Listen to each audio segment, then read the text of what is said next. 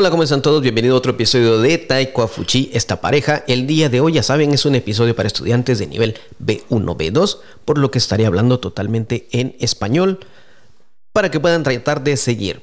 Vamos a hablar a velocidad B1, o sea, no rápido, pero no tan rápido, para que puedan seguirme y puedan practicar un shadowing o por lo menos entender qué es lo que estoy diciendo.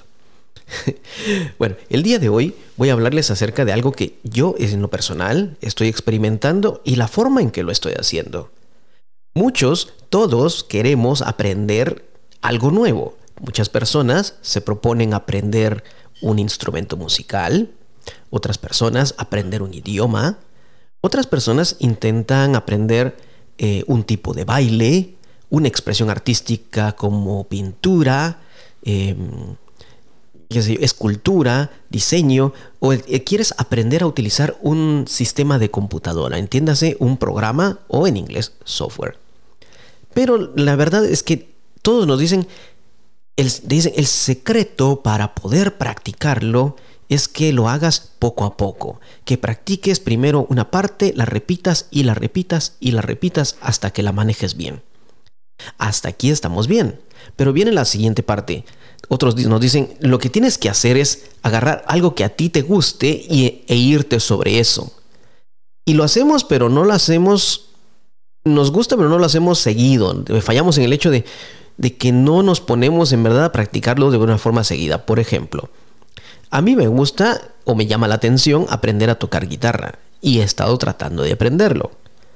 Pero eh, si voy a una clase normal, me empezarían a decir, eh, tienes que tocar estas notas o esta secuencia o primero esta cuerda, esta otra y un orden de un orden específico de pasos para que lo repita porque supuestamente eso es el estándar, eso es lo común, eso es lo aceptado por todos y la forma, pongámoslo así entre comillas, correcta o adecuada de hacerlo o de aprender. Está bien para ciertas personas. Y no digo que no funcione. Lo que, lo que veo es de que tendríamos que adaptarlo a cada uno. Por ejemplo, a mí no me funciona aprender a hacer eh, eh, en ukelele, piano, guitarra, aprender las notas de cierta forma, eh, memorizarme posiciones. No me funciona, me siento aburrido, me aburre fácilmente, no me motiva a practicar, aunque alguien me diga que así funciona. Recuerda, estoy contándote mi testimonio. Es, el, es lo que a mí me ha pasado. Bueno, entonces, ¿qué he hecho? He intentado practicar entonces con canciones o melodías que para mí son familiares.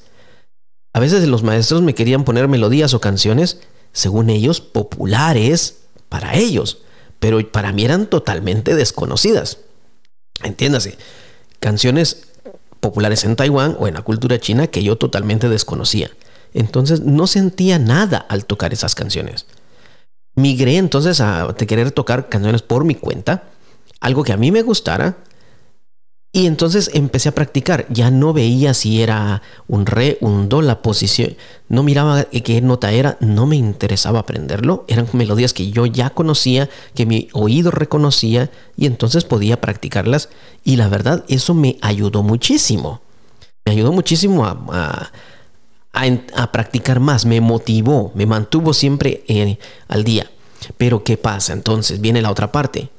El tiempo que le dedicaba era algo que me gustaba, pero no tenía, no le dedicaba mucho tiempo. Entonces, aunque algo te guste, aunque te enfoques en lo que te guste, aunque te enfoques en estudiar de la forma que a ti te gusta, si no le ponemos un poco de disciplina, agrégale esos cinco centavos, agrégale esos cuantos granitos de disciplina, que ya son algo extra fuera de ti, de salir de nuestro estado de comodidad, de decir una hora a la semana y nunca más tocar la guitarra, el piano o lele o instrumento que estés tocando, no vas a avanzar. Tiene que siempre haber un poquito extra de disciplina para hacerlo. Ahora, o hagamos del lado de la música, vamos al lado de idiomas. ¿Qué pasa? Te dicen, tienes que leer y te dan unos libros tan aburridos para ti o para mí que sean tan aburridos, un tema que no te interesa, Por ejemplo, si no te interesa la historia y te dicen, tienes que leer este libro, es, de historia y va a ayudar a mejorar tu vocabulario, pero no te interesa la historia.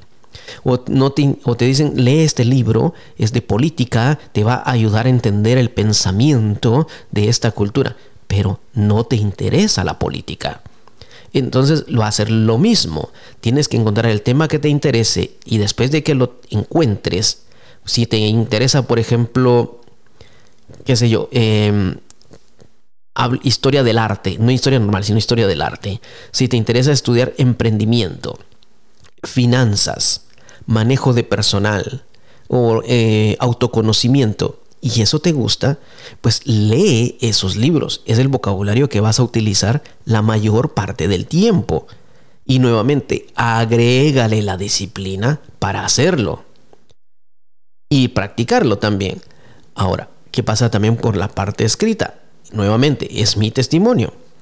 A mí siempre mm, yo he sido un poco perezoso, por decirlo así, o como dicen en España, vago, para poder escribir. Escribo, pero no es el, amor de mi vida escribir, me gusta más hablar, pero necesito practicar escribir. Siempre me dijeron, para practicar chino tienes que hacer escribir muchas veces el mismo carácter hasta que se te quede el carácter. Otras veces me decían, tienes que eh, lee, agarra un libro y empieza a escribir un diario o escribe, escribe a mano un diario o empieza a contestar ejercicios del libro para que sepas cómo se utiliza esa gramática o repite muchas veces la misma oración hasta que te, se te quede cómo hacer la oración completa, conteste ejercicios del libro para que practiques escribir. Y la verdad esos ejercicios me parecían súper aburridos y hasta la fecha me parecen súper aburridos. ¿Qué ha pasado? He mejorado tal vez un poco mi forma de hablar, pero mi escritura y mi lectura no han mejorado de la forma en que yo esperaría o de la forma en que cualquiera esperaría de mí. ¿Qué hice entonces? Bueno, ahora, de hecho, una motivación que tuve de parte después de ver a ciertas personas em, practicando, el, practicando el idioma que estaban aprendiendo de diferente forma, escribiendo en Facebook, haciendo videos, eh, me motivó al verlos y dije, bueno, voy a tratar de hacerlo a mi manera. Entonces ahora eh, me he estado dedicando a escribir todos los días y ahí entra el grano de disciplina. Mira, escucha, la disciplina. Todos los días trato de escribir algo en chino en Facebook. Y me vas a decir, pero vas a escribir todo un artículo completo en chino. Depende, ¿para ti qué es un artículo completo?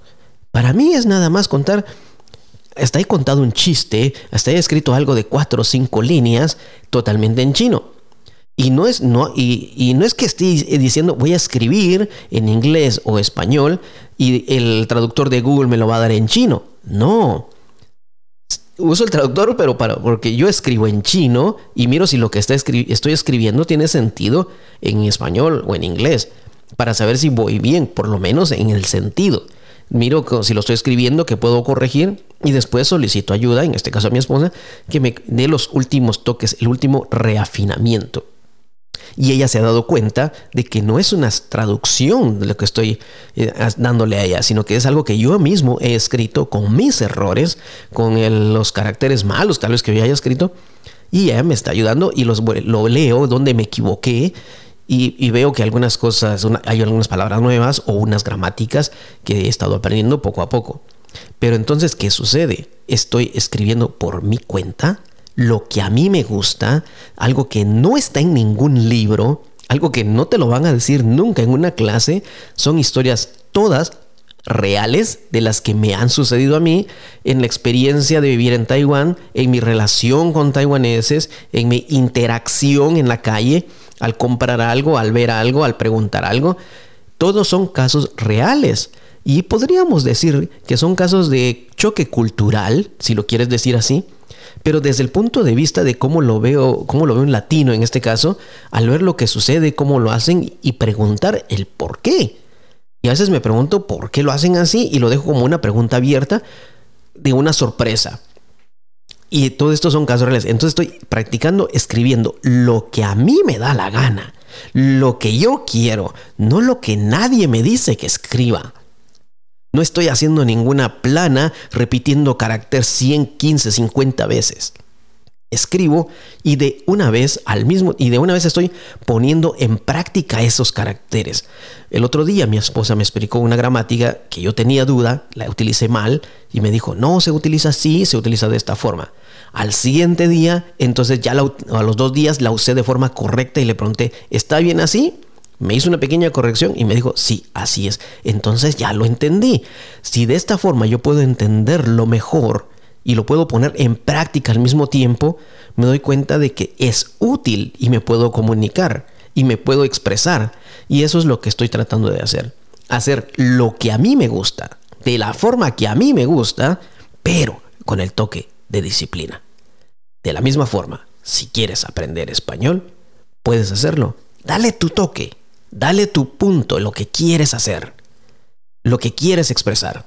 Bien o mal, dale y si alguien que te, alguien que te ayude, un amigo, tu pareja, te puede decir, mira, esto es una nueva expresión, se dice de esta forma, ponla en práctica, prueba a ponerla ahí, a ver qué tal la reacción de la gente, o olvídate si la gente le gusta o no le gusta, estás practicando. La ganancia siempre es para ti. Este ha sido el episodio de hoy, contándoles la forma de, practicar algo, poniéndole lo que te gusta y la disciplina. Recuerda, síguenos en nuestras redes sociales. Tenemos cursos para ti, cursos en línea, no importa desde dónde, qué parte del mundo nos escuchas. Podemos ayudarte, ofrecerte algo o puedes unirte a uno de los grupos que ya tenemos. Esto ha sido Taekwafuchi, esta pareja. Yo soy Fernando. Adiós.